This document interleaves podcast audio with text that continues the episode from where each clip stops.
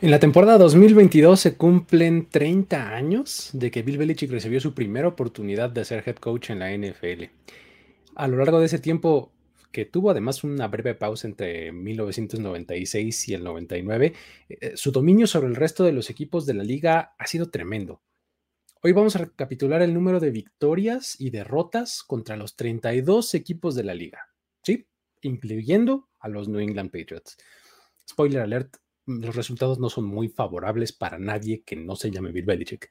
Eh, además, vamos a retomar la historia del fallecimiento de Dwayne Haskins, pero esta vez desde un punto mucho más brillante y mucho mejor que antes, eh, porque varios aficionados han hecho un esfuerzo unitario para hacer el bien. Eh, además, ah, han tomado como pretexto esta partida del joven quarterback para donar fondos a asistencia y a caridad. Todo esto lo vamos a platicar aquí en historias de NFL para decir wow, relatos y anécdotas de los protagonistas de la liga. La NFL es un universo de narrativa, testimonio, ocurrencia y memorias que nunca, nunca dejan de sorprender. Y todas las reunimos aquí.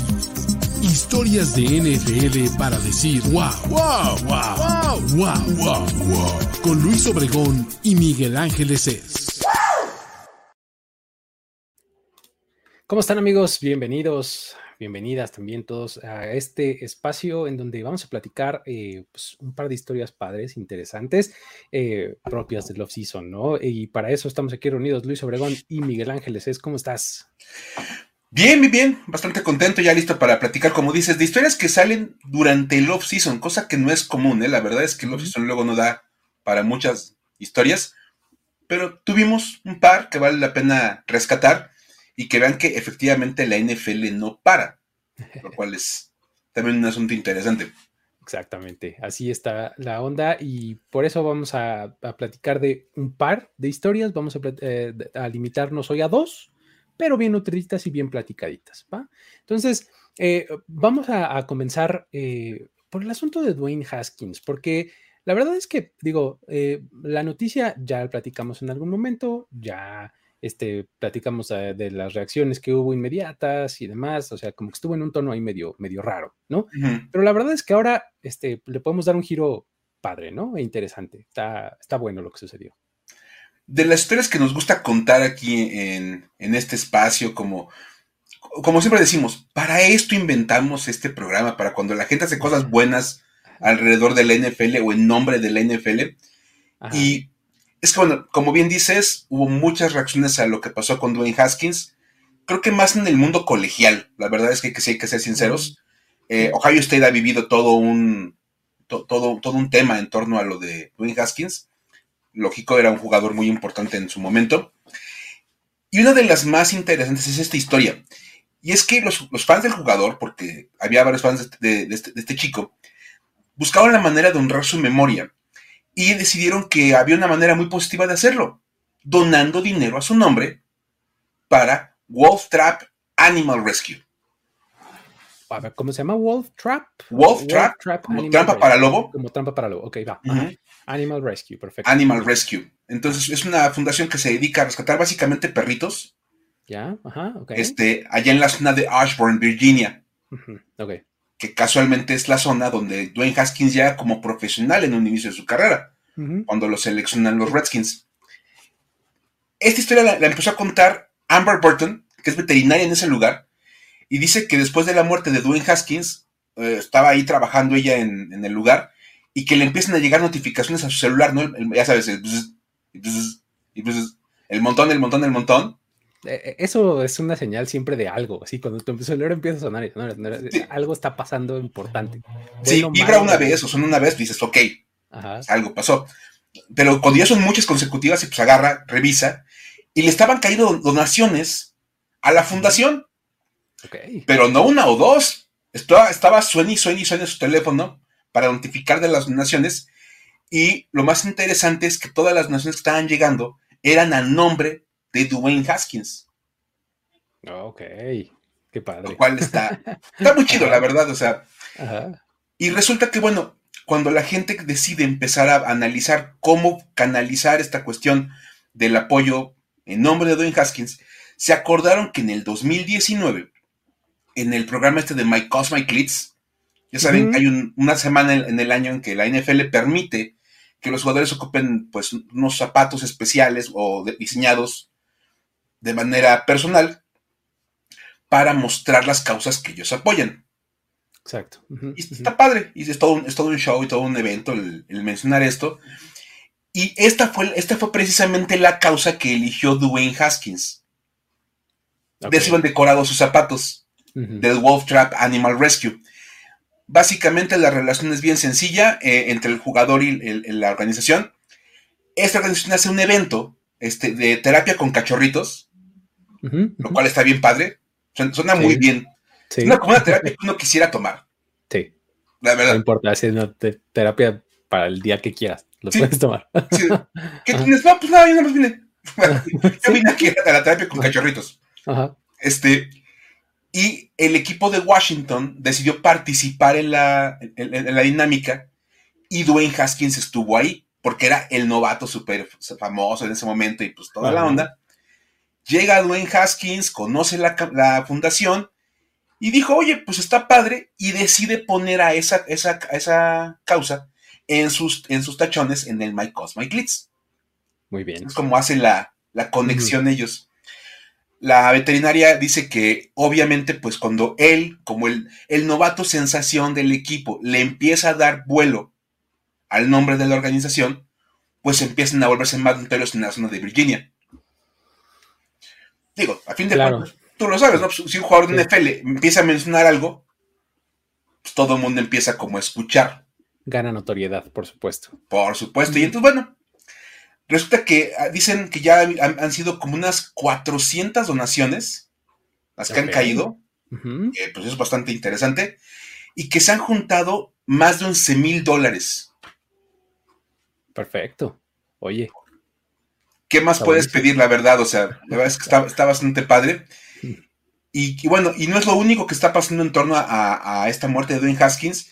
También él tenía una marca, una marca de ropa que se llamaba Kingdom Pride a él le decían Simba. Sí. Era como su apodo. Entonces él sacó una marca de ropa que se llama Kingdom Pride por todo el tema de, del Rey León. Y la, la, marca de ropa anunció que van a volver a sacar prendas a precios rebajados para que el dinero que se junte, porque ha habido gente interesada en comprar la ropa, ese dinero que se junte también se va a donar a una, a una caridad que van a buscar alguna caridad que sea como muy cercana a, las causas de Dwayne Haskins para el dinero que se ocupe de la, que se junta de la venta de la, ropa, se va a regalar a esta, esta fundación. Dicen como en, la gente quiere comprar la ropa como en memoria de Dwayne Haskins, va, la vendemos a menor precio para no estar ahí como... Pues, sí, pues para atraer a la gente, ¿no? que, se animen a comprarla y pues que los recursos. Y que no lo vean como que nada más quieren sacar dinero a nombre de Dwayne Haskins, no. ¿Sabes qué? Te vendemos la prenda para recuperar costos, todo, y lo que saquemos va regalado para una fundación. Lo cual también suena bastante, bastante bien. Y digamos que le da como un buen, un buen vuelco a la historia de Dwayne Haskins y estas noticias tan trágicas. Porque cerramos, como bien decías, de una muy mala manera con la manera en cómo los medios trabajaron con la nota y todo creo que, creo que es una buena manera de, cambiarle el, chip a la historia de Dwayne Haskins. Y, creo que sucedió, ¿no? Eso como, este, creo que el que se hayan manejado así las noticias y, todas estas reacciones que hubo, este, que platicamos la última vez, eh, dieron pie a todas estas cosas, siento yo, o sea, como que le pusieron ahí un, empuje mayor, ¿no? Así de, no, no, no, entonces puede quedar así, vamos a darle la vuelta a la narrativa, ¿no? Y creo que eso es lo que hicieron eh, estas organizaciones que ya mencionas, este, o bueno, la gente pues para las organizaciones que mencionas y eh, um, todo lo que hicieron también en Ohio State, ¿no? O sea que pues ha, estado también bien interesante porque pues sí, o sea, el tipo pues tiene un montón de récords, ¿no? En la escuela y entonces pues... Sí, claro. No, es, no es, para menos, ¿no? No, no, no, no por, supuesto que no. Es más, este, el, el coreback de, de Ohio State, CJ Stroud, jugó el partido del, Spring Game con un jersey número 7 que decía Haskins en la espalda. Haskins, ¿no? Así traes como a mano, sí, sí. Lo y le escribió a mano en el número, así como de DH Forever y cosas por el estilo. Estuvo padre, la verdad es que. y hay un memorial afuera del estadio que puso la gente con fotos y con recuerdos de la, temporada que tiene Dwayne Haskins allá en Ohio State, que fue un temporadón. Sí, sí, sí, sí, estuvo tremendo. Pero bueno, está, eh, está interesante y qué bueno que, algo así sucedió, ¿no? Sí, claro. Es, justamente lo que nos gusta platicar acá. Pero bueno, eh, vamos a pasar a la siguiente porque eh, al parecer es por lo que ustedes vinieron aquí. Y vamos a hablar de, del dominio de Bill Belichick. Este, pues es eso, ¿no? o sea, ya después de, meterme a los números y de rascarle y de darle vueltas y ponerlo de una y de otra manera, pues, creo que no hay otra manera de ponerlo. El tipo es ácido y sigue siendo dominantísimo en la NFL, ¿no? Está muy impresionante. Eh, ¿Por qué no nos comienzas a platicar un poco el contexto de dónde viene esto y luego empezamos ahí a, rebotar ahí los números? Venga. Es que, como dices, es de esas cosas que de repente, como que en el fondo lo sabes, pero no lo, no, lo contextualizas hasta, que no empiezas a ver los números. Exacto. O sea, dices, ah, Belichick va, pues muy bueno. sí, claro, es muy buen coach, ¿no? Muy buen coach. Pues, y, pues no, pues, así, ¿y qué equipo se le complica? Pues, pues realmente ninguno, ¿no? O sea, dices, de repente Miami en su casa. Los divisionales. Pues no. Miami de repente en su casa le saca algún juego, que es como lo más destacable. De repente se habla como de los Broncos en su momento eliminándolo un par de veces de los playoffs. Evidentemente de los Giants. Pero dice, son, son como momentos aislados en la historia. No es como de que un equipo como tal domina a los de Bill Belichick. Dices, pero pues entonces, y esto se pone en papel, o bueno, en, pantalla, el sábado, 16 de abril, cuando es el cumpleaños 70 de Bill Belichick. Ok. Okay, O sea, hay que decir que, bueno, esto, esto nace del, cumpleaños de Bill Belichick. Y es interesante porque, a fin de cuentas, eh, cuando él cumple, cumple, esta marca, porque aparte es una marca como especial para los coaches, llegar a los 70 años, se empiezan a hacer como artículos en torno a lo que, a lo que Bill Belichick es y ha sido en la NFL. Y un artículo de ESPN muy bueno habla acerca de este dominio como tal y pone, pone en, números lo, lo, de Belichick contra la NFL, contra la NFL completa, y es aplastante. O sea, de verdad ahí sí está muy, muy cañón. O sea, son, eh, digo, llegó a los Patriots en el 2000, ¿no? Pero pues vale la pena recordar que antes de eso tuvo un periodo de head coach con los Browns, entre 92 y 95.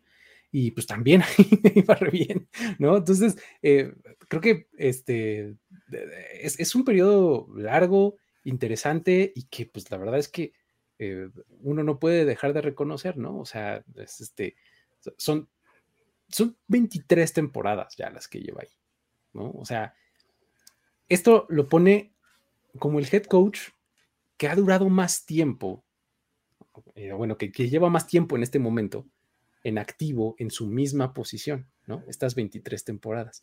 El que le sigue es Mike Tomlin, y le lleva siete años de ventaja, ¿no? O sea, y, como, ¿por qué serías este tan valiente de decirle gracias a Bill Belichick? ¿Qué? O sea, pues como que más bien él debería decir ya, ¿no?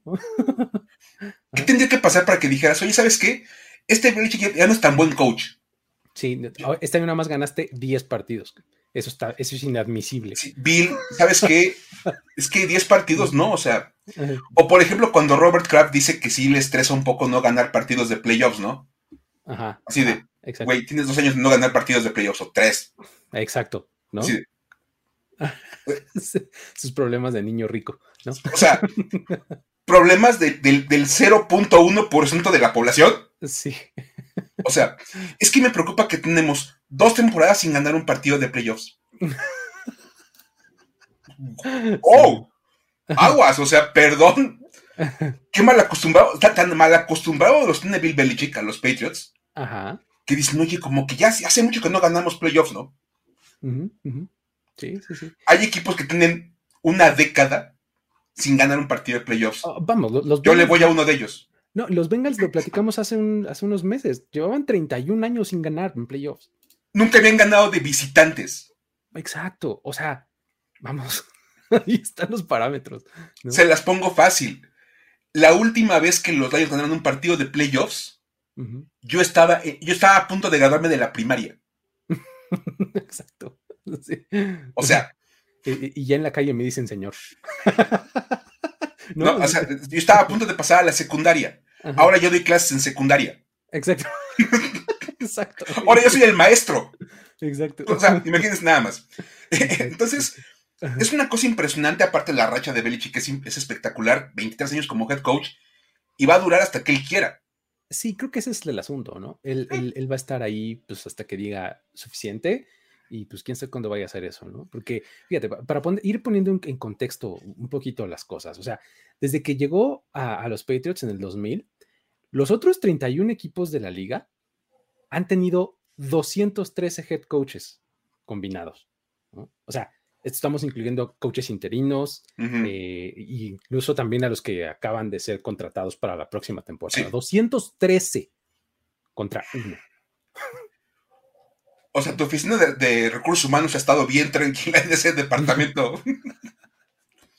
Exactamente. Ahora, por ejemplo, nada más dentro de la pura AFC East, hemos tenido 28 coaches en los otros tres equipos y los Patriots han tenido uno. O sea, Imagínate cuántas fotos tiene Bill Belichick de esas, reuniones de dueños donde toman la foto de los head coaches. Como con tu foto así de contegasto de la preparatoria de a ese cuate ya no me acuerdo quién es, ese tampoco. ¿Cómo se llamaba este? ¿Cómo se llamaba este? Me suena. Pero Le decíamos el tuercas, pero no me acuerdo cómo se llamaba. así, ah. así, así de, ¿cómo se llamaba este head coach? Así. Yo creo que debe ser una cosa por decir, oye, 28 coaches se han enfrentado en su pura división. Sí. Está, cañón. Está cañón. Está, está, muy, muy, muy interesante. Y luego, ah, ya mencionabas lo de la marca de los 70 años, ¿no? En septiembre se va, se va a convertir apenas en el quinto coach en la historia de, este, dirigir a esa edad. Los otros cuatro han sido Romeo Crenell, George Halas, Marv Levy y Pete Carroll. O sea, él va a ser el quinto, ¿no? No, es fácil llegar a esa marca de 70 años y menos como está llegando él, ¿no? Porque, pues, ahorita vamos a entrarle más a detalle los números, pero está llegando en un muy buen momento, ¿no? Sí, o sea, por supuesto, es, es impresionante. Es más, creo que también pone un poco en contexto, fuera del tema, a Pete Carroll. También, exactamente. Porque tú lo ves y pues, parece como el tipo más jovial de la liga. Y es un coach que también ya, bajita la mano, está coachando en una época en la que ya no debería estar coachando. Por puras edades, o sea. Que, si viviera en México recibiría pensión del gobierno, ¿no? Sí, por supuesto, no me inventes, o sea. es que eh, de verdad hay que contextualizar esa parte que es muy interesante. Llegar a los 70 años como head coach no es fácil. Estamos viendo a dos de los cinco que lo van a estar haciendo en la historia. Entonces, bien interesante. Y aparte de todo, va por marcas de triunfos este Bill Belichick. Échanos algunas, a ver, venga. Nada más, y seguramente lo vamos a platicar cuando llegue el momento, y estaremos platicando la historia, pero en este momento, para que tomen nota, si le tomamos en cuenta su estancia con los Browns, Belichick lleva 321 victorias. Es un mundo de victorias. Sí, pues imagínate. Es, eso lo tiene a tres victorias, a tres triunfos de empatar la marca de George Halas, que es la segunda mejor de la historia. Es decir, Belichick está en el tercer lugar de todos los tiempos. Subiría al segundo con tres victorias. Bueno, empataría, ¿no? Sí, empataría. si gana cuatro partidos en la temporada, Ajá. O sea, o sea, como en la semana cinco, seis. Pues sí, pon tu. Va a andar por ahí. no sé, ajá. Eh, vamos a imaginar, va a rebasar a George Halas cuando gane su cuarto partido de la temporada. Cuando eso pase, pero pues no va a ser tampoco tan lejos, se va a poner en el segundo lugar de todos los tiempos. Pon tú que empiecen muy mal y tienen un calendario muy difícil a media temporada, ¿no? Vamos, las probabilidades de que no gane cuatro juegos en el año son bajísimas. Son bajísimas. Tendría que pasar algo realmente descomunal. Sí. Para que no ganara cuatro juegos. Ahora, lo interesante es que está a 26 de empatar a Don, de empatar a Don Shula. Que es el más ganador de la historia. Vamos, las 347 victorias de Don Shula parecen como una marca casi, casi inalcanzable.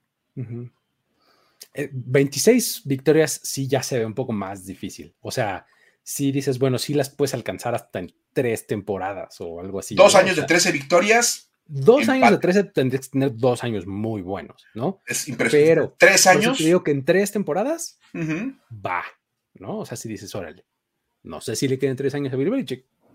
Esto puede pasar. Pero digamos que cuando menos se quedaría en el segundo lugar de todos los tiempos. Nada más detrás de uno de los coaches más legendarios de la historia, que es Don Shula. Sí, total.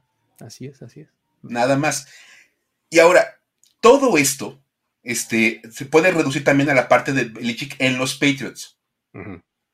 Porque de esas 321 victorias, algunas vinieron con Cleveland.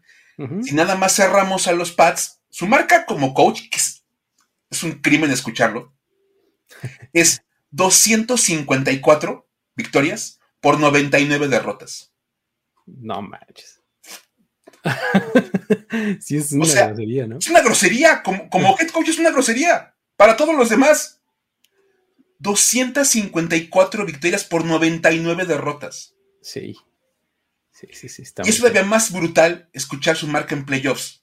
Ah, porque esto solamente es temporada regular. Estas 254 contra 99, ¿no? Sí. Eh, eh, sí, estas 254 99 es en, en temporada regular. Y en playoffs, en playoffs, 30-12. No, pues diste caña. Cuando juegas cuatro partidos de playoffs en un año, jugaste muchísimos. Sí. Porque te fuiste desde Comodín hasta el Super Bowl. Sí, sí, sí, exacto. no es fácil juntar partidos de playoffs. Uh tiene 42 partidos de playoffs como coach de los Patriots. Sí, sí, sí. Y ha ganado 30. Sí. Es, es un mundo de victorias. Hay equipos de NFL que no tienen 30 victorias en playoffs. Que no tienen 30 partidos de jugados, de playoffs. Sí. ¿No? Sí. Por cierto, una cosa que pone aquí Kevin Asdrubal, no mencionamos en los empates, porque sí, efectivamente, nunca ha empatado. Ah, gracias. Gracias. Gracias por ser un head coach que entiende cómo funciona el fútbol americano. Exacto. Muy bien. ¿Eh? que no anda pidiendo tiempos, tiempos fuera para que se empate el partido. ¿Mm? Exacto. Él sí entiende cómo funciona esto. Oye, es verdaderamente espectacular eso. Y todavía, nada más para acabar de poner un último, así como un último acento en esa marca, su marca contra la división este de la conferencia americana es 97-38. ¡Qué demonios! O sea, les, les regala el calendario cada año Bill Belichick con fotos de, su perrito Nike. Sí. por ser unos clientazos. Sí, sí, sí. de verdad. ecológica, ¿no? Así de esas de las de Sí, por supuesto. ¿No? El calendario. Sí, porque de verdad, o sea, es. O sea, son, son sus clientes de toda la vida. Total. Sí, totalmente. y si lo desglosamos, se ve todavía más espectacular, ¿no, Luis? Ahí es donde empieza a, ponerse acá medio espeluznante, porque cuando empiezas a ver los números dices, ay, no, no creo. Y entonces ya sabes cómo es uno, ¿no? O sea, yo veo un número y digo, mm", y ahí te voy, ¿no? Claro. y ahí te voy y, y, busco dos, tres fuentes diferentes para ver que el número sea real. Y en todas me checaba. O sea, fíjate, ahí te va. Ningún equipo tiene marca ganadora contra los Patriots de Bill Belichick. o sea, ninguno de los 31. Nadie, ninguno de los 31 equipos tiene marca ganadora contra ellos. Solamente hay dos equipos que tienen marca igualada. O sea, el mismo número de victorias que de derrotas. Los Broncos están 10-10 en la historia contra los Patriots de Bill Belichick, aunque su marca en temporada regular es perdedora están 7 ganados, 9 perdidos y los, este, esto los, los pone eh, en igualdad de circunstancias y tienen marca de 3-1 contra ellos en postemporada. O sea, lo que comentabas hace rato, ¿no? En playoffs, ahí sí se le indigestan los, los broncos a, Bill Belichick, ¿no? Puedes decirlo, ¿no? Pero, y también puedes ponerlo como con el, en la era de Peyton Manning. Ah, bueno, exactamente. esos, esos tres triunfos son en una era muy específica, exactamente, muy condensada. No es como de, manera regular cuando se encuentran. No, no, no. O sea, los Broncos de Peyton Manning, esa gran defensiva que tenían los Broncos. Exacto, la no-fly zone, ¿no? Ellos podían ganarle a los Patriots de, Bill Belichick. Exacto. Pero pues tampoco era como una cosa que Denver pueda presumir ahorita que van a mantener ese dominio.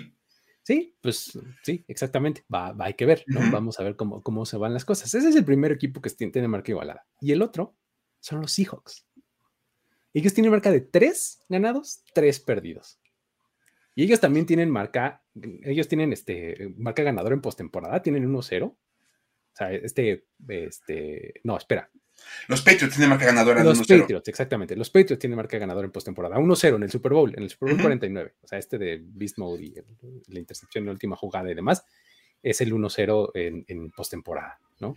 Este... O sea que podríamos alegar que los Seahawks tienen marca ganadora de 3-2 en temporada regular. En temporada regular, exactamente. Ajá. Y, el empate viene en el juego del Super Bowl. Exactamente. Que si me preguntas, yo preferiría tener marca perdedora y haberle ganado el Super Bowl. Sí, pues claro. Está más padre. Te la cobra más cañón Belichick. Así, ah, sí me has ganado más partidos. Te gané un Super Bowl. Exactamente. Por no querer correr el balón. Tontos. sí, no inventes, o sea. Está, está interesante, ¿eh? fíjate. Son los únicos dos equipos que tienen marca igualada. O sea, nadie tiene marca ganadora contra los Patriots de Belichick. Aquí están los dos que se han acercado más. Broncos y Seahawks. Ahí están punto 500. A todos los demás equipos tienen marca perdedora contra Belichick, incluyendo, si extendemos un poquito las cosas, a los Patriots. o sea, entre 92 y 95, estas cuatro temporadas que, que fue head coach de los Browns, enfrentó cuatro veces a los Patriots los dejó con récord de un ganado y tres perdidos. O sea, les ganó tres veces. En el 94, de hecho, los enfrentó dos veces en la temporada regular y en la semana de Wildcard, y las dos veces les ganó. No inventes. O sea, puedes decir que, que Bill Belichick domina hasta los Patriots. O sea, nada más no les he ganado más veces porque no me he cambiado de equipo. Exactamente, así. No inventes, o sea, como en aquel récord que le ponen a los corebacks de le ha ganado a los 32 equipos. Belichick puede decir que tiene récord de 500 o más contra los 32 equipos del NFL. Exactamente, no es que les haya ganado una vez. No, no, no. Él o, les ha ganado todas, o bueno, la, mayoría, o por lo menos está igual, ¿no? ¡Wow! es que es, verdad, es cuando el récord, de Belichick y su carrera cobra un peso, pero monumental, ¿no? O sea, el. Totalmente. Sí, sí, sí, sí, sí. Y, digo, ahí podemos entrarle ya a, equipo por equipo. Venga, Mike, venga. A ver, vamos a empezar a, desglosar. No podemos irnos equipo por equipo, pero este. Porque pues hay cosas que no vale la pena ni siquiera contar, pero hagamos como algunos apuntes importantes. Exacto, numerillos, numerillos, venga. De entrada, obviamente, hay que hacer hincapié en la rivalidad contra los equipos de la NFC East. De la AFC, ¿no? De la americana, ajá. De su misma. La verdad. La NFC, AFC, eh, AFC East. Ajá, sí. Y vamos, los números de los tres equipos contra Belichick son malísimos. El mejor equipo son los Dolphins, y otra vez cuando decimos, es que los Dolphins se le, se le indigestan en, Miami. Sí, de, pues sí, pero eh, eso de te ganaron en Miami es como de vez en cuando, tampoco es como de cada año. Exacto, o sea, de repente. O sea, los Dolphins están 18-26. Ok. Con todos los partidos jugados en temporada regular. Nunca se han enfrentado en playoffs. Ajá, ok, ajá. Luego, los Jets. Porque lo más interesante es que este se, uno podría pensar que son el, cliente más grande de Belichick y no. Los Jets tienen marca de 11.35. Ok, ajá. Con marca de 1-1 en postemporada. Ok, ok. Ok, dices, aquella vez legendaria de Mark Sánchez. Rex Ryan, exactamente. Rex Ryan está muy feliz con este comentario. Imagínate que seas Bill Belichick y Tom Brady y que una derrota en playoffs haya venido a manos de Rex Ryan y Mark Sánchez. Exacto, sí, claro. Ok. Y el equipo que peor está y que más ha sufrido contra el dominio de Belichick son los Bills, que tienen marca de 9.36. ¡Oh, 9.36! 9.36. O sea, ni siquiera han llegado al doble dígito de victorias. Y eso es contando los últimos dos años de Josh Allen. Sí, no, pues, han ganado las últimas dos veces que se han enfrentado. Eso sí, ¿no? Eso ya los ha puesto más cerquita. o sea, tienen victorias más recientes. O sea, Josh Allen ha juntado victorias contra los, los Patriots. Y eso ha mejorado un poquito el número. Estaba todavía peor antes de Josh Allen. Y lo más increíble es que eso, eso, eso ya incluye el 1-0 en postemporada, porque el partido de playoffs de la temporada anterior fue la primera vez que los Bills se encontraron con los Pats en, postemporada. La paliza esa que le dieron a New England. O sea, si hacemos el, ejercicio de quitarle los números de Josh Allen, los últimos dos años de la, era post-Brady, le quitas fácil como tres o cuatro victorias a los Bills, ¿eh? Sí, a ver, fíjate, voy a, hacer. Nada más así. Porque yo recuerdo que en el primer año, el, año de Cam Newton, ganaron los dos los Bills. Mira, los últimos, eh, fíjate, de los últimos cinco, de los últimos cinco, solamente han ganado uno los Patriots. O sea, dos derrotas, una victoria, dos derrotas. O sea, quita esos. 2020 y 2021, eh, nada más han ganado uno. o sea, la marca sería 4.35 en la era, en la era Tom Brady Bill Belichick. O sea, de verdad que, o sea, por eso en Buffalo estaban felices cuando se fue Tom Brady y están felices de ver a Josh Allen. Y, también estaban felices en, en, Wild Card cuando le ganaron los Patriots. Con, ¿Entiendes, Por eso, por eso este Ryan Fitzpatrick festejaba tan fuerte, porque de verdad todo mundo sufrió, pero de verdad es por un dominio total de los, de los Pats sobre los Bills. Sí. Está cañoncísimo. Ahora, Vamos a entrar eh, al que te va a algunos datos de algunos equipos de la AFC que no sean esos equipos de la East. Porque tampoco son como para que digan, ay, están re malos esos equipos del AFC East. Les regalan partidos a los Pats. Todos los demás andan igual. Exactamente, no es como que los otros hagan un papelazo, ¿eh? Uy, sí, ¿cómo, le ponen resistencia a los Patriots? No inventen. Exacto. Fíjate, el equipo con la mejor marca en términos de victorias ante Bill Belichick y los Patriots, justamente son los Colts. El récord que tienen es de 7-16. O sea, tan bien, pero bueno, han ganado 7 y han perdido 16, incluyendo un récord de 1-4 que tienen en postemporada. Es, es un coeficiente de 300, de punto 304 de efectividad. O sea, mal. básicamente mal, pero es, lo mejor que hay de, rivales. Luego. Quitando a Denver, que ya dijimos que es el equipo de 500. Exactamente. ¿no? sé ya, hablamos de mm. Seahawks y de, este, de Broncos, ¿no? Luego vienen los Chiefs. Ellos tienen una marca de 5 ganados, 8 perdidos. O sea, en términos de victorias es el segundo lugar, porque los, eh, los Colts tienen 7, los Chiefs tienen 5. Ahora están 0-2 en postemporada. Su coeficiente es mejor, ellos tienen punto 385 porque han jugado menos veces y están este, en términos de, eh, de porcentaje de victorias, los Chiefs podrías argumentar que están un poquito mejor que los Colts, pero han ganado menos veces. Han ganado solo 5 contra 7. Sí, tampoco es una marca que digas, uy, qué bárbaro, está súper genial. Exactamente. Luego vienen los Ravens. Ellos tienen marca de 4-9 y están 2-2 en postemporada contra los Patriots, con un punto 308 de efectividad. Ahí está. El, los que le ponen un poquito más de resistencia para que justamente ese argumento de es que los de su división son bien malos, no es que sí, espérate, a los demás también los arrastran.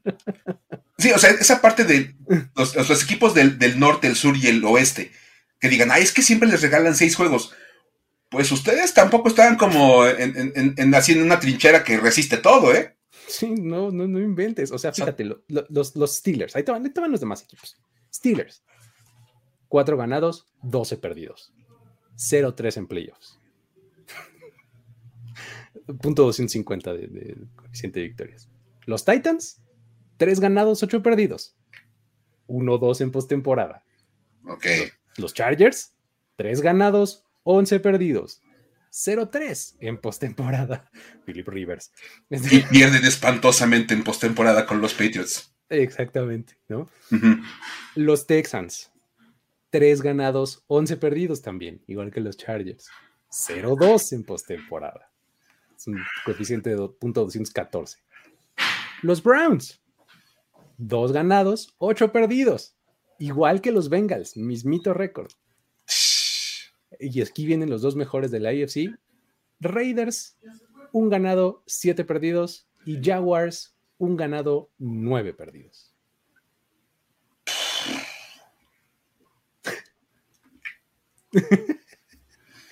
o sea, insisto, cuando alguien escuchen que dicen, no, es que los de la división de los Patriots es por lo que ganan tanto, por lo que han ganado tanto, no es cierto, todos los demás también han perdido muchísimo contra los Patriots. Vamos, los Raiders de ocho juegos le han ganado uno. O sea, no es como que sean una, fuerza inamovible que detenga a Bill Belichick. Exactamente. Y mira, Edgar, Adolfo Santos nos acaba de dar así el pie para pasar a la siguiente, porque dice, ¿y la conferencia nacional? Vamos a tomar el segway. Vámonos, a la conferencia nacional. Ajá. Hay que decir que los equipos de la Conferencia Nacional juegan mucho menos contra los Patriots. Tienen una chance cada cuatro años, salvo que se los encuentren en el Super Bowl. Los números son más bajos en cuanto al número de partidos. Lo interesante es que nadie tiene nada que presumir. ya habíamos dicho que nadie tiene récord ganador, o sea, nadie, nadie, nadie. Este, desde la entrada, ¿no? Este, pero vamos a ver qué tan grave está la situación, ¿no? Ahí va.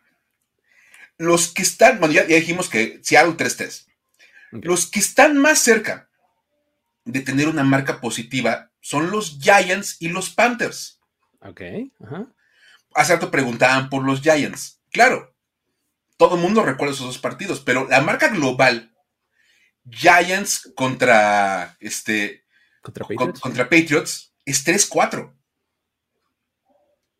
Sí. Que pues no está tan mal. 750, ¿no? Tres ah, cuartas partes de las veces, ¿no? Este, Le ganas casi, casi la mitad de las veces. La diferencia es que, bueno, Carolina está 0-1 en playoffs contra los Patriots y los ellas están 2-0. Exacto, Super Bowls, justamente, ¿no? O sea, el Super, Bowl de, el Super Bowl de Vinatieri, este del drive padrísimo al final de Tom Brady que deja a Vinatieri ahí, ese es el Super Bowl y, Carolina. y pues los dos de, la, de Manning, ¿no? Entonces, esa es la única parte donde de verdad se puede, se puede presumir por el lado de los Giants. Como de casi estamos empatados con ellos. De hecho, su marca de los Giants en temporada regular contra Belichick es 1-4. Ok. Es malísima. pero, mucho que... pero sí le puedes presumir ese 2-0 en playoffs porque pues... Exactamente. Dos veces te topaste con pared, incluyendo tu atentado de temporada perfecta. Y no por nada los fans de los Pats odian tanto a los Giants. Claro. Por lo que, lo que, les han costado en el gran esquema de las cosas. Oye, espera, porque acá el comentario de Marco es muy bueno. seguramente le va a los Raiders, ¿no? Porque dice, hubiéramos ganado dos, pero Talk Rule, ¿no? sí, seguro. Exactamente. Exacto, Ahí estaba su segunda victoria de los Raiders. Pero sería 2-6. Está bien, te concedo eso. Dice, ok. Pudiera ser. Este, Ahora, el único equipo que tiene victoria en playoffs sobre los, los Patriots de Belichick de la conferencia nacional, porque obviamente solamente puede pasar en el Super Bowl, son los Eagles.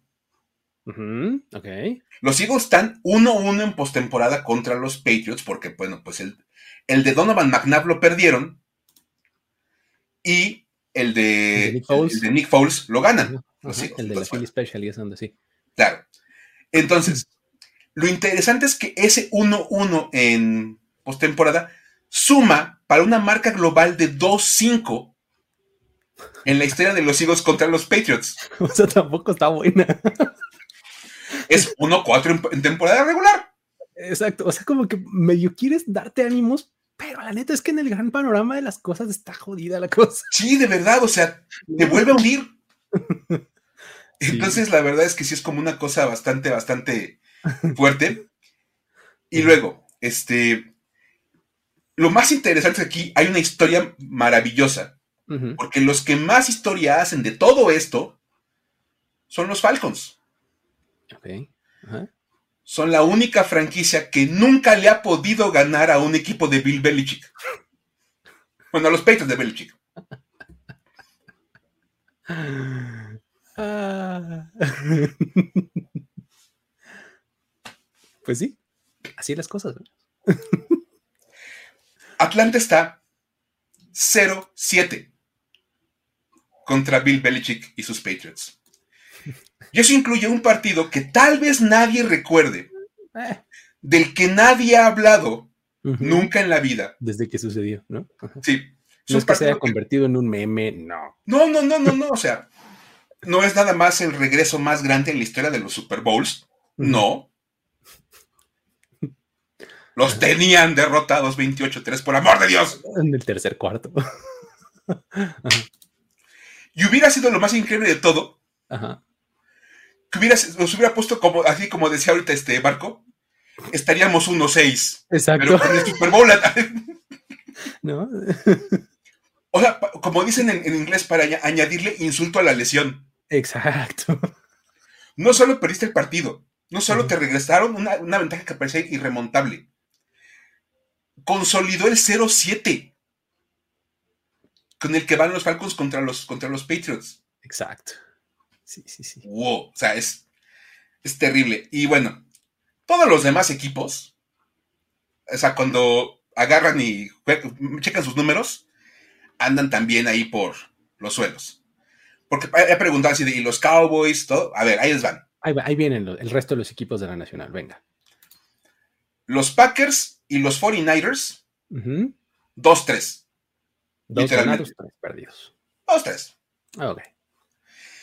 Los Saints, los Bucks y los Lions, dos, cuatro. Ok. Los Rams, dos, seis. Y eso incluye dos Super Bowls perdidos. Entonces, vamos el Bullseye Game y el este y el de y el más reciente, ¿no? Eh, sí. 2018 fue 17. El aburridísimo ese con, Sean McVay. Luego, los Cardinals y los Redskins Football Team Commanders. ok. Como quiera que se llaman en cualquier momento de la vida.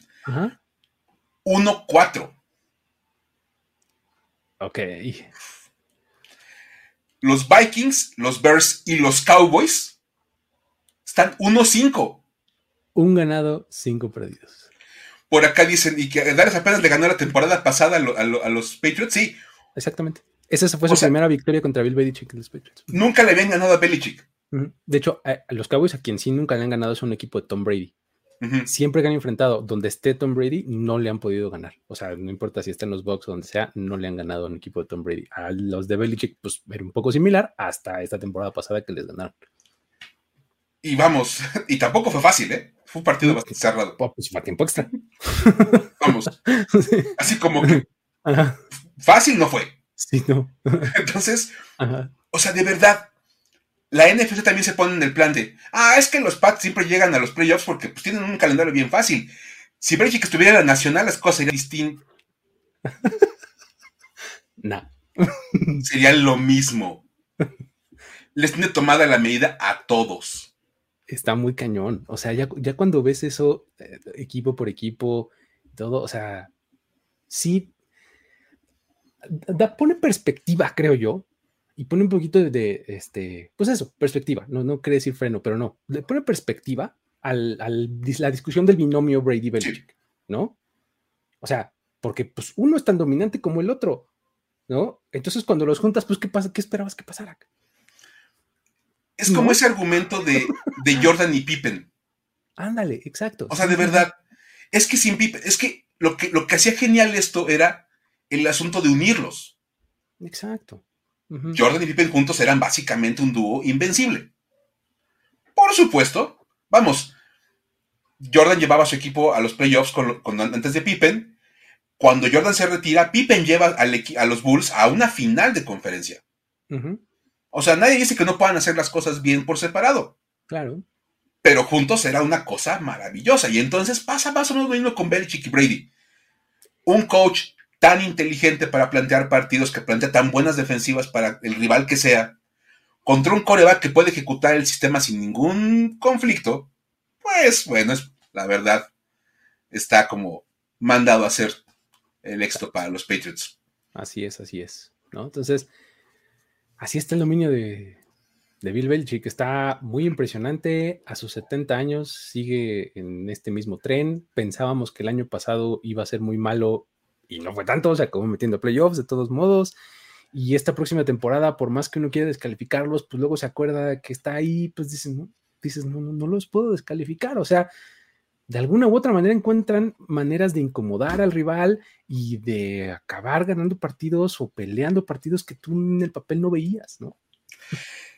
Y que otra vez, cuando estos números acabamos de leer los, los pones en contexto y los vuelves a ver, dices, ¿le vas a apostar en contra a Bill Belichick? Sí, está. Así como de, no, se van a hundir los Patriots, van a ganar cinco juegos. Por amor de Dios, es muy difícil que eso pase.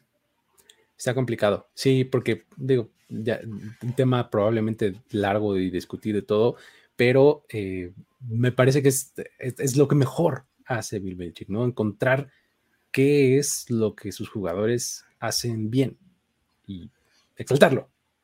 Y ya, ¿no? Todo lo demás le damos la vuelta pero esto que se hacen bien los voy a poner a hacerlo. ¿no?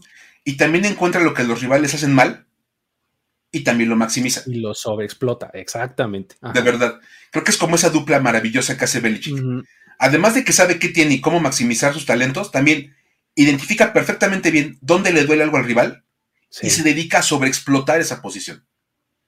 Entonces, no llores, Luis, no llores. Algún día se va a retirar Belichick. momento, una disculpita, pero... No, dije, ya está llorando Luis de, acordarse de todo lo que ha hecho Belichick. o, o, a lo mejor estás llorando por acordarte de la historia para decir güey del día de hoy. Es que qué cosa con la historia para decir güey de esta semana. o sea, mira, hablando de este, de, cómo, de cómo no empezar bien las cosas. Creo que este es un muy buen ejemplo, ¿no? Sí. Y es que, a ver, primero que nada quiero, queremos agradecerle a Joel CFM en Twitter y a Miguel-K16 en Twitter, que nos hicieron favor de etiquetarnos en el video, porque nos etiquetan en los videos, pero podemos ver y obviamente pues ya, este, les agradecemos que se acuerden de nosotros cuando ven cosas que les hacen decir, güey. Sí. sí, o sea, yo así lo entiendo, como que ves algo y dices, güey, y nos etiquetas, así como, digan, vean esto. Gracias. Muy bien. yo, vi, yo, vi esa, historia y de verdad dije güey en voz alta. güey, no. No, ma. Sí. No, de verdad. Sí. Y es que, a ver, las últimas dos semanas les habíamos contado sobre el regreso de la USFL. La USFL regresó esta semana, regresó en forma de fichas. No, regresó en forma de una liga más, más pequeñita. Y... Exacto. Una cosa así. Este, el partido, bueno, este, el primer partido fue el Generals contra, contra Stallions. El domingo se jugaban tres partidos. Por los problemas del clima no se pudo jugar el último partido de la triple cartelera, que era el de los Tampa Bay Bandits contra los Pittsburgh Maulers. Porque pues, hay un equipo que se llama Maulers. Muy bien. Total. que además juegan en Birmingham, según me enteré. O sea, ni siquiera son de Pittsburgh. ah, es que la, USFL como que no, no hizo una mención muy, muy fuerte y lo comentaba ayer en mi canal. Se les olvidó mencionar como de manera más precisa que sí hay ocho equipos con ciudades asignadas, pero todos juegan en Birmingham. Exacto, o sea, nomás tienes el nombre de la ciudad, pero no eres muy de ahí. Es como cuando en tu escuela hacen, hacen las, las mini olimpiadas y tú y tu compañero acaban representando a China. Ah, ¿Qué? ¿Qué tiene? ¿no? ¿Por qué no? Porque, porque todos alguna vez hicimos un simulacro de las Naciones Unidas, ¿no? Por supuesto. O en el torneo de fútbol de la escuela, a tu equipo le pones Argentina. Pues sí. Porque pues eres fan de Maradona o de Messi ahora. Porque Messi, exacto. Pues, ¿por qué no? O le pones tu equipo Portugal. Exacto. pues total. Estás representando a Portugal, aunque todos sean de la colonia doctores. Exacto, pues sí. Pues Así exactamente en la USFL. Similar en la USFL, ¿no? Todos los equipos juegan en Birmingham, pero representan a, ocho ciudades del NFL, de la USFL. Ok. Lo cual es, muy divertido, pero bueno. Este, lo más divertido es que este partido que se pospuso acabó jugándose después de que se dio una noticia que puso al equipo de Pittsburgh, de Birmingham Pittsburgh, En, los medios nacionales.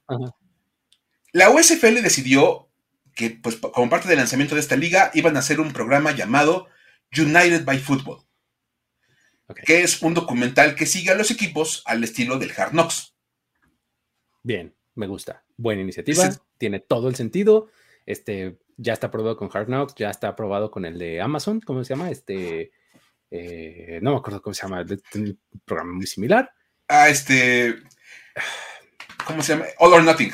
All or Nothing, exactamente, All or Nothing, y ya está súper, ultra, duper comprobado con eh, el de ahora de la Fórmula 1, ¿no? Que por supuesto. Hacer un contenido televisivo on demand es lo que te va a jalar muchos más. ¿no? Perdón, tengo que hacer el comentario de Edgar Adolfo de que es un torneo de barrios de la ciudad. de barrios de la ciudad. Es un torneo de barrios, exactamente. Exacto. Sí, sí, sí. Eso es este. ese es el asunto ahí de, ellos. Este, bueno. Eh, este, este, pues, obviamente, ya saben, ellos entendían que la parte importante del, Hard Knocks y que tenían que trasladar al United Bad Football eran esos momentos cruciales de un equipo cuando das alguna noticia importante, cuando anuncias algo verdaderamente llamativo. Y entonces, la escena que más llamó del programa, evidentemente, fue cuando Kirby Wilson, coach de los Maulers, no digamos ciudades porque no, no, no, no las de los Maulers, le avisó al corredor Divion Smith que le iban a dar de baja. Ok. También súper probado que esas cosas funcionan. Exacto. Sí, muestras el momento del corte y siempre es buena televisión, ¿no? Buena televisión. Sí. sí, porque pues el morbo nos hace querer ver cómo despiden a una persona eh, al aire. Exacto, sí, sí. Lo interesante es que, bueno, en el video se puede ver a Wilson hablar con Smith y le, y le dice, voy a citar, que cualquier falta de respeto para miembros del staff de la USFL o de cualquier otro lado no será tolerado. Ok. ¿Bien? Bien, estamos empezando por el camino correcto. Como head coach dices, y es más, le dice, en la página, en, la línea 46 del manual, ok, o sea, me sé en qué punto del libro, del libro está la regla que te voy a aplicar en este momento. O por lo menos la estudié ahorita antes de venir a la junta, porque iba a estar en la tele. ¿no? Te lo demuestro. Exacto. yo sé de lo que estoy hablando porque soy el head coach. Exacto. Y entonces le dice que hubo un problema con el personal del hotel. Están todos quedados en un hotel, porque pues todos juegan en Birmingham. Exacto. Personal mencionado. Este, resulta que Smith explicó, cuando le dicen que lo daban de baja por eso, dice, oye, a ver, espérame. El problema es que llegamos a cenar y nos dijeron que había ensalada de pollo y a mí no me gusta la ensalada de pollo. Entonces les pregunté a los del restaurante, no tenían pizza. y si no me podían dar una rebanada de pizza en lugar de mi platito de ensalada de pollo. Y le dijeron que no. Que no había pizza. Que no, o sea, que sí había pizza. Ah, ok. O sea, esa es la parte más interesante. Ahora vamos a tener que desmenuzar esa parte. Ah, ok, ok, ok. Sí había pizza pero no se la podían cambiar por la ensalada de pollo. Oh, yo siempre entendí que no había pizza. A ver, venga, ajá. Sí había pizza, él dice, dicen, que sí hay pizza, pero que no me la podían cambiar por la ensalada de pollo. Y me preguntó la persona del, restaurante, ¿eso va a ser un problema? Y Smith contestó, pues sí. Se dio la media vuelta y se fue. O sea, sí, o sea, yo lo pongo como de, oye, yo, yo no quiero comer esto, pido otra cosa, me dicen que no me lo pueden cambiar y digo, pues no, sí va a ser un problema porque pues, no me gusta esto. Pues sí, ¿A, qué nivel el problema? Pues quién sabe, o sea, seguramente el problema era, pues ahora me lo como aunque no me guste. O me lo como sin que me guste. Comer, Sí, o sea, o me, tengo que quedar sin comer o me tengo que salir a buscar qué me puedo cenar en ese momento. Es un problema personal, pero es un problema. Sí. Sí, no es un problema, te, lo voy a aventar en la cara y te voy a... No, no, no. Pues, Él dijo, sí, es un problema. Se dio la media vuelta y se salió. Esa fue la ofensa que provocó su baja. Decirle que sí había un problema. Decirle que sí había un problema. No quererse comer la ensalada de pollo. Según yo, el, el es como que esa frase en, la industria del catering es medio, medio común, ¿no? O sea, cuando le dicen, ¿Is that, gonna, is, that be a problem for you? O sea, ¿de verdad te va a representar un problema? O sea, como buscando así de, oye, pues para ver si cómo lo solucionamos o algo así, ¿no? O sea, claro, o sea, normalmente te preguntan eso y pues ya tú dices, no, no te preocupes, o eh, sí, pero no pasa nada, o, Ándale. sí, y te vas, ¿no? Y ya. Pero pues acá sí, se dio la vuelta, sí fue, Qué irrespetuoso. En pocas palabras, dieron de baja a Devonta Smith por decir que no quería comer ensalada de pollo y que si no había pizza. Exacto. Porque no quería comer por, no comerse sus verduritas. o como. O sea, imagínate cuando, cuando te dicen, oye, vamos a comer esto, y te dices, oye, ¿por qué no mejor comemos tal cosa? Si eso fuera, me hubieran corrido de mi casa como a los 10 años, no inventes. Exacto. Imagínate, este, o sea, cuando tu mamá te castiga por no comerte el arroz, ¿te da de baja de tu casa? Mamá, no quiero arroz. Te doy de baja de la casa. Quedas este, despedido. Vamos a, es una decisión que ya tomamos. Este, listo, ¿no? O sea, obviamente, este, es una cosa bien extraña. De Bond Smith dice, oye, a ver, Devon Smith. es Devon. Devon, sí, Devon Smith. Dice, oye, y le dijo al coach, en ningún momento le grité a la persona, no utilicé palabras altisonantes, no hice ningún ademán, dice, solamente le dije que sí era un problema.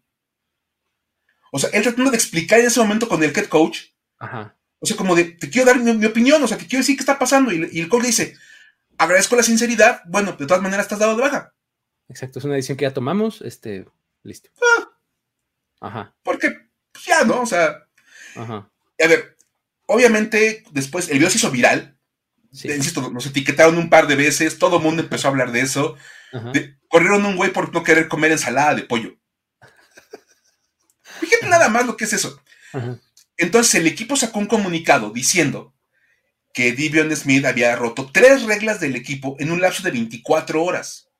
Ya sabes cómo, pues, no, no, es que jugador mal portado. Este, agarra y, y, Vivian Smith tiene cuenta de Twitter y dijo, ok, nos vamos a ir a las mentiras, vámonos a las mentiras. Díganme qué tres reglas rompí. Sí, porque, o sea, así, quote tweet, así de, ahora estos tipos están inventando cosas, así ya de plano dijo, así, estos están ya de plano mintiendo.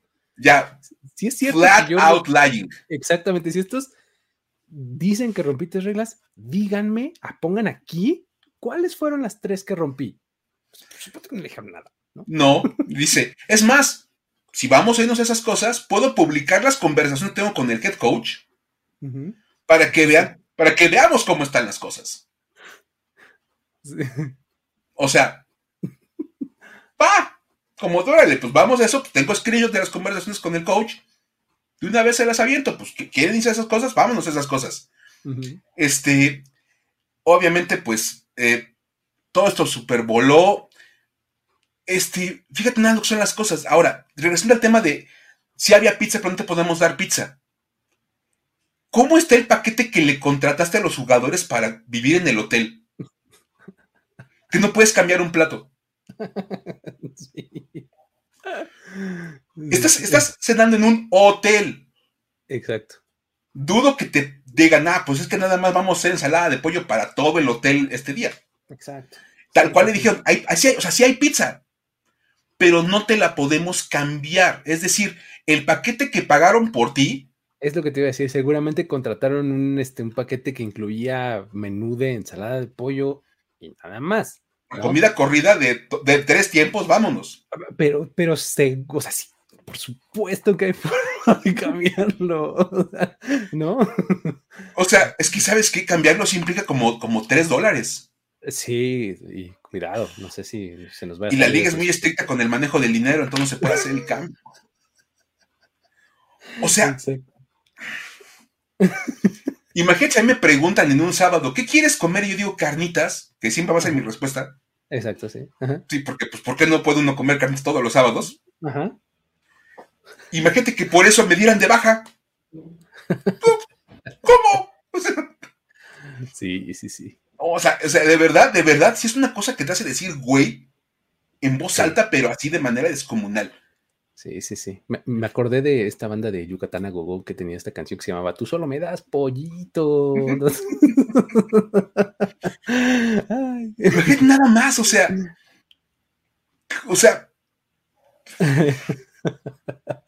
Muy bien. No, qué cosa, qué cosa tan, este, tan extraña. eh, Pero pues bueno, así fue, empezando, eh, empezando la USFL y dando estas, este, estas pláticas. Este, pues se ponen en la conversación por estas cosas, ni modo. oye, mira, como dice Eduardo Alba, dice, no quieren caer en, las- en los excesos de Donald Trump. exacto, exacto. Estamos, estamos en la frugalidad, ¿no? Dijeron que el plan de, de Nixon era atenerse a, lo- a los, a los topes salariales y el dinero solamente incluye la ensalada de pollo para cenar. That's it. Te Exactamente. damos, te damos pizza hoy, mañana que estamos pagándole a un, a un jugador por servicios personales 8 millones de dólares. Entonces, no. Exacto. Ahorita son 3 dólares, pero imagínate que cada uno pide lo mismo. Mm, mm. Mm. Hay que poner la línea en algún lugar. Hay que empezar por algún lado y, tristemente a- sí hay que ponerlo del otro lado y varias personas lo comentaron. Para cerrar esto, este, se supone que la USFL es para darle una nueva oportunidad a los chicos que tratan de alargar su carrera profesional Exacto. Y cortarle a un jugador la chance de demostrarse en un campo de USFL por no quererse comer una ensalada de pollo. Es todo lo contrario a darle una oportunidad. Sí, sí, sí. Sí, el- o sea, de verdad, en el peor de los casos, dices, no te la comas, que- ya. O sea, de verdad, hab- hablas con él en privado, oye, güey, mira, sí, o sea, sí no te podemos dar otra cosa porque, pues sí, el presupuesto y lo que tú quieras. Lo que sea. Estamos ¿No? que entiendas, nada, o sea, por algo estamos todos en Birmingham. Exacto. Ahora. ¿quieres tu pizza? Cómpratela tú con tu dinero, ¿no? O sea, No, perdón, en este momento pagar. la liga no da para más. Exacto, ¿no? Pero para que lo corten, válgame Dios. ¿No? Y agradezco a todas las personas en mi vida que no me han corrido por no querer comer algo o por proponer siempre carnitas. Exacto. Pues bueno, así está. Con eso llegamos al final de esta emisión. Eh, muchísimas gracias por haber estado por acá, en los comentarios en vivo y demás, a los que lo ven un poquito diferido. Muchas gracias también eh, a todos ustedes, los que lo escuchan en formato podcast. Eh, regálenos un like, una, una reseña, algo por el estilo en donde la plataforma que ustedes lo consuman. Y pues nada, ya estaremos aquí eh, de vuelta la próxima semana con más historias y más conversación. ¿Sale? Con eso nos despedimos. Mike, nos vemos. Nos vemos, nos vemos en próximos episodios. Pásenla bien. Sale. Hasta la próxima. Bye bye. Esto fue Historias de NFL para decir wow, wow, wow, wow, wow, wow. Los relatos y anécdotas de los protagonistas de la liga directo a tus oídos. Con Luis Obregón y Miguel Ángeles E. Voz en off, Antonio Sempe. Una producción de primero y diez.